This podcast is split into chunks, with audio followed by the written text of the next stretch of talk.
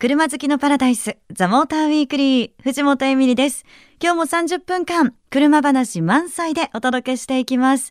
どうぞ最後までお付き合いくださいね。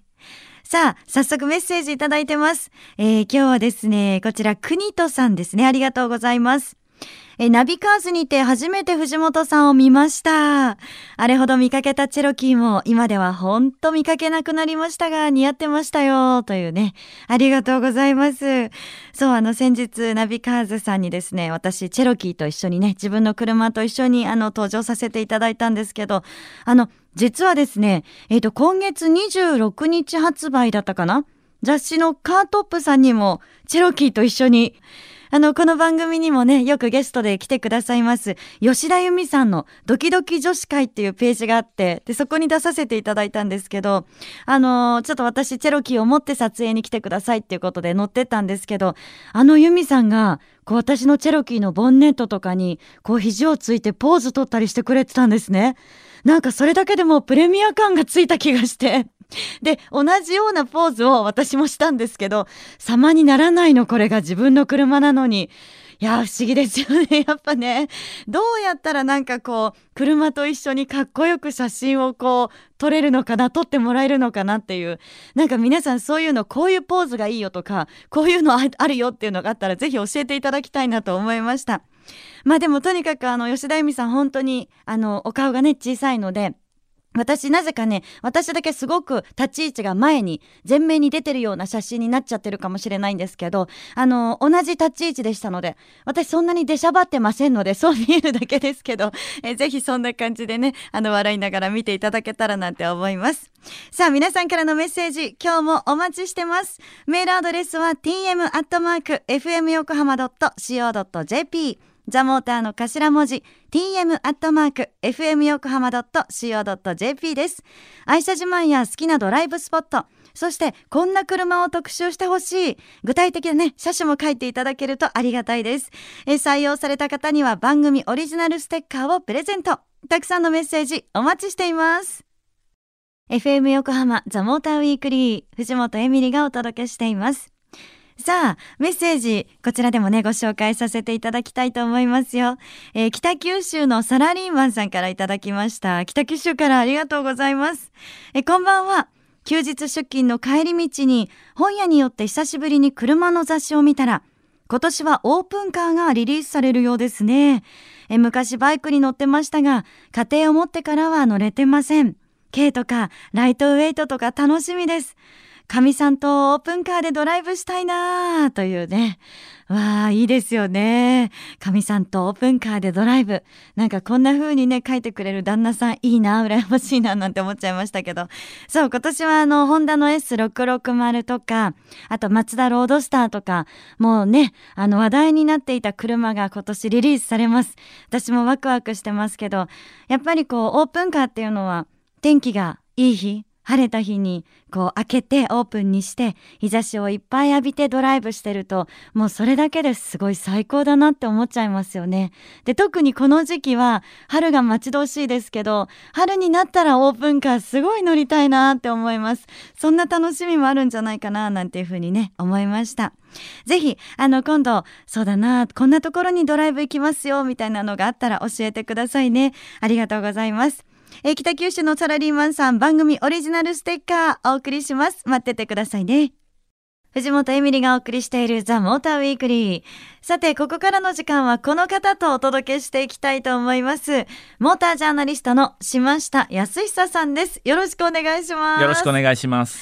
島下さん先ほどね、はいメールいただいてあのオープンカーの話はい出たんですけど、オープンカーの魅力って島下さんだったら何ですか？うーん、そうですね。あの僕はね夜オープンで走るのが好きです。夜、はい。えなんで夜ですか？なんでしょうね。空を見上げると星が出てたりとか、はい。あとはなんか都会でね高いビルが光ってるのとか見ると、ええ。それも気持ちいいなって。でまあ今の季節だったらちょっと涼しいのもオープンのねあの、うんうん。えーエアコンガンガンあったかくしてそれで頭は寒い感じで乗るっていうのも気持ちいいなと思ってますけどね。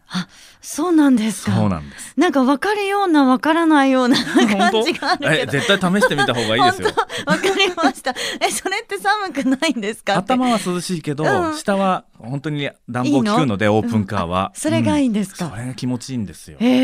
こ。たつに入ってるみたいですよそれこそ。あ、なるほどね。あ、はいなるほどね。あ、じゃあちょっとやってみます。ぜひ。ね、はい。さあ、ということで、今日この後ですね、はい島下さんとお話ししていくのは、オープンカーではないんですよ。はい。はい。え、5ナンバーのハイブリッドセダン、グレイス。はいホンダグレイスに、はい私ちょっとこの間乗ってきました。あ乗ってきたんですか？はい、であのまあ運転してあのまず思ったんですけど、はい走りがなんかすごくこう穏やかな感じがあったりとかして、あのアクセル踏んだ時もねこうすごくこう滑らかに穏やかに進んでってはい。あのうんねホンダのハイブリッドこれえっ、とフィットのものとね。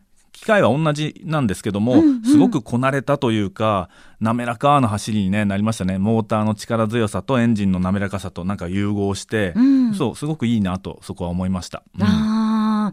で私なんでこのホンダのグレイス今日ちょっと島下さんにねいろいろ教えてもらおうかと思ったかと言いますと、あの5ナンバーサイズのセダンって今やすごく少ないんですよね。そうですね。何車種あるんでしょう日本に。すごい少ないですよね本当ね。よ4とか？4ああでも5そのぐらいかもしれないですね。確かに。はい、ね、ででも以前はたくさんあったのに、はい。なんでこの5ナンバーサイズのセダンってこんなに少なくなっちゃったのかなって。はあなるほど。はい、そうですね。まあ理由いろいろあると思いますけどね5ナンバーの枠っていうのにとらわれないで車作られるようになってきましたよね。あのまあ日本国内だけ考えたら5ナンバーがまあ使いやすかったりするんですけどはい。今の車ね国内だけじゃなくて世界で売ってるじゃないですか大半が、はい。そうなるとちょっとその枠を超えてくるのかなというところあとはまあセダンって考えるとセダンのねまあいわゆる人気がちょっと下り坂、コンパクトカーとか、まあ、ミニバンとかに流れてねセダンちょっとね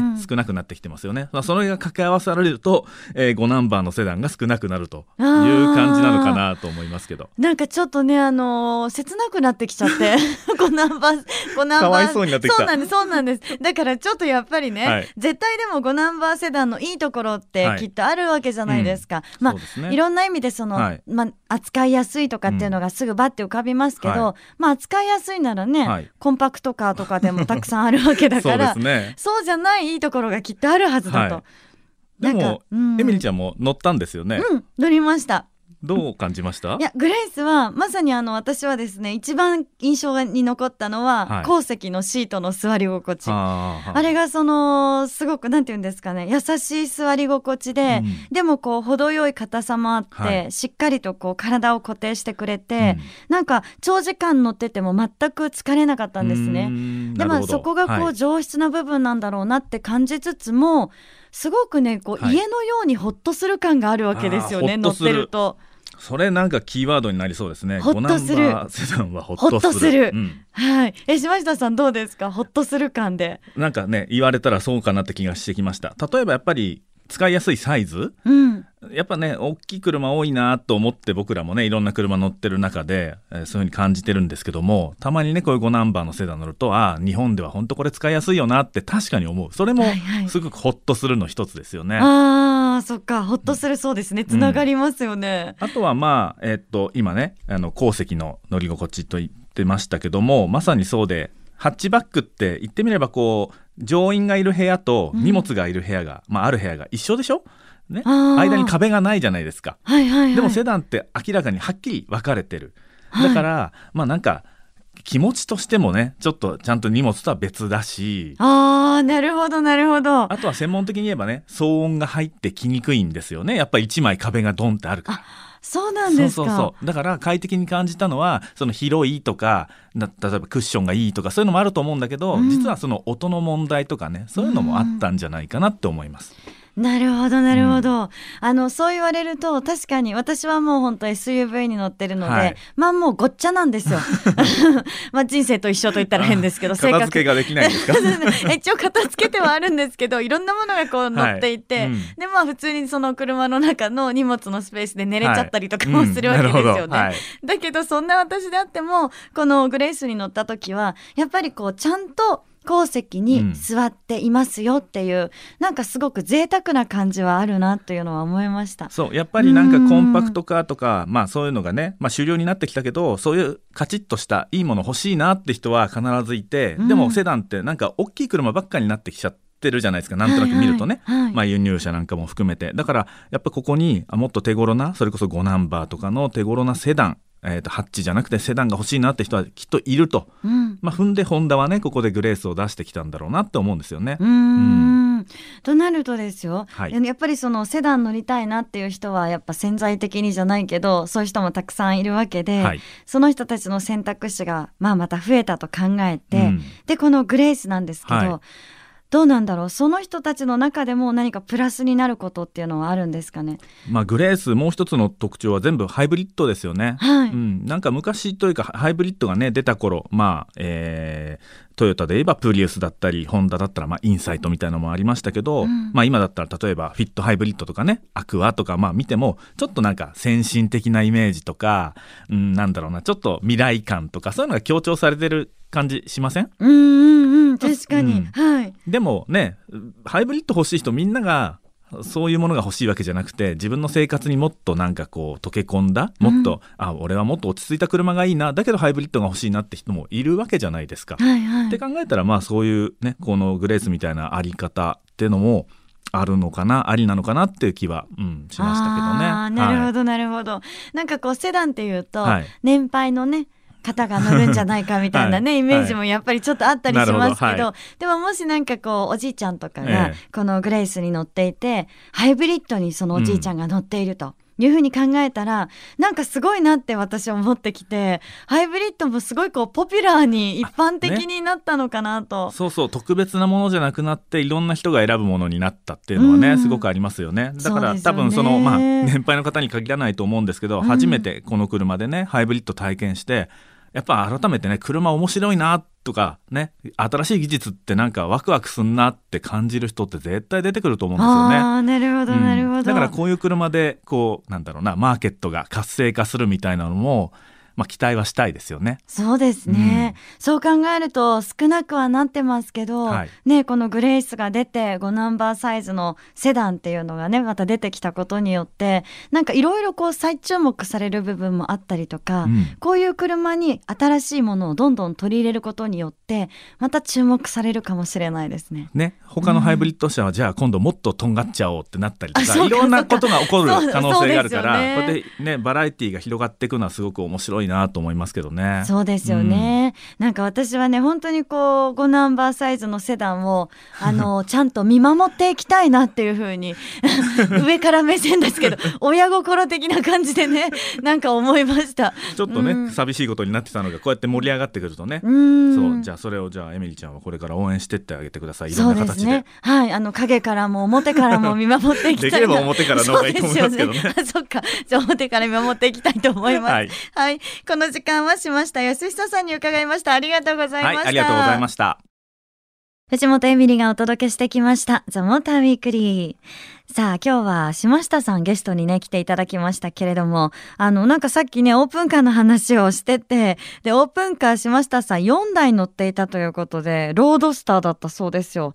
すごいですよね。どんだけオープンカー好きなんだろうなって。またねあの今年出るのも買うんだろうななんて思いましたけど。まあオープンカーに乗るなら夜だということでちょっとこうなんだろう。まあねかっこいいんですけどなんかね島下さんが言われた時に私島下さん寂しいのかなって思っちゃった ロンリーなイメージがあったんです いやいやそんなことないよってねきっと夜のオープンカーに乗れば私もその気持ちがわかるんだろうなというふうに思いました藤本エミリがお届けしてきました。ザ・モーター・ウィークリー。え今日の放送は翌週番組サイト、ザ・モーター .jp にアップされます。こちらもよかったらチェックお願いいたします。えそして LINE アットにザ・モーターウィークリーのアカウント開設してます。番組情報などを発信してますので、ぜひ友達登録もしてくださいね。そして番組 Facebook もあります。私も書き込みしてますので、ぜひ覗いてください。さあ、今日のプレゼントいきましょう。プレゼントは、BMW i シリーズのネックストラップを4名様です。あの i シリーズのオリジナルグッズ、 i Lifestyle Collection の一つだということですごくおしゃれなんですけど、あの水色のね、ネックストラップです。で、ついでに言うと、なんかすごく太くてしっかりしてて、あ、つけやすいだろうなって思いました。あの、ヨーロッパだとエコのイメージって青色、ブルーなんですって。なんかね、あの、それを反映したものだと思いますが、ぜひ皆さんご応募お待ちしています。メールでお願いします。住所、氏名、年齢、連絡先、電話番号、そしてあなたの好きな自動車メーカーとその理由を書いて送ってください。メールアドレスは tm.fmyokohama.co.jp ザモーターの頭文字 tm.fmyokohama.co.jp です。それでは皆さん、良い休日ドライブを。ザ・モーター・ウィークリー。お相手は藤本エミリでした。また来週